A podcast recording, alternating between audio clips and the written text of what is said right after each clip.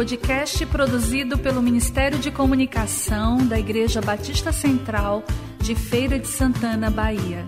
Visite nosso site batistacentralfeira.com.br. Série Família em Terapia com a pastora Josiane Santana.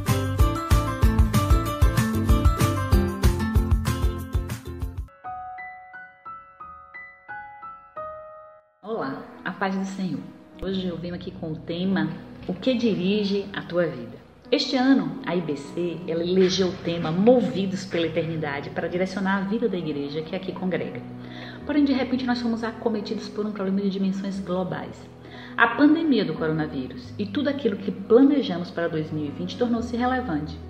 Mas precisamos seguir em frente e continuar nossa jornada. Alguém já disse que quem não sabe onde quer chegar não saberá reconhecer o local para onde está, está indo. Por isso, qualquer jornada para ser bem sucedida, ela precisa de um direcionamento. Por exemplo, se fizermos uma viagem a um lugar desconhecido, ter um bom, um bom guia nos garantirá uma boa jornada. Quem ou o que dirige sua vida neste momento? O que te move a seguir em frente? A palavra dirigir, entre os seus diversos significados, se refere a guiar, controlar, direcionar. Quem está no controle de sua vida?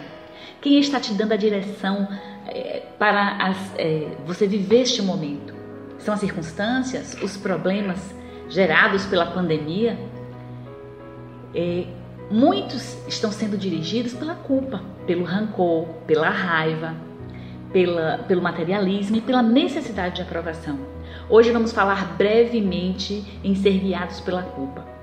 As pessoas que são guiadas pelo sentimento de culpa gastam sua vida pensando nas coisas passadas. São dirigidas pela lembrança do que fez ou deixou de fazer. O seu presente e o seu futuro são controlados pelo passado.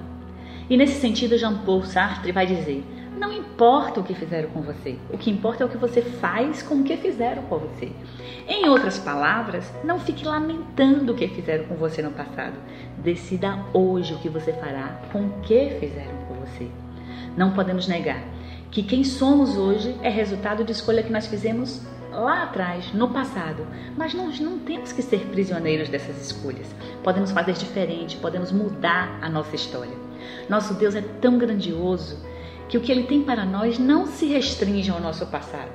Deus, ele é especialista em nos dar um novo começo. Ele fez isso com Moisés, transformou Moisés de um, de um assassino no grande salvador do seu povo está retirando eles do Egito.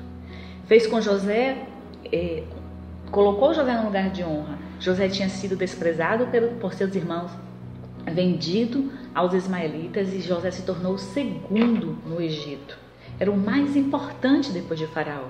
Também fez isso com Maria Madalena, dando honra a esta mulher. E a tantos outros, foram tantas oportunidades de novo começo. E na sua palavra ele vai nos dizer em Romano capítulo 4, versículo 7. Como são felizes as pessoas que têm suas transgressões perdoadas, cujos pecados são cancelados.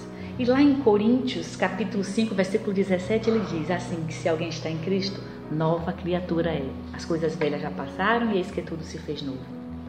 E em Lamentações de Jeremias, ele vai nos dizer que as misericórdias do Senhor são a causa de nós não sermos consumidos, porque a sua bondade ela é grande, as suas misericórdias se renovam todos os dias na nossa vida. Essa é a palavra que eu tenho para você hoje. Pense no que está dirigindo a sua vida.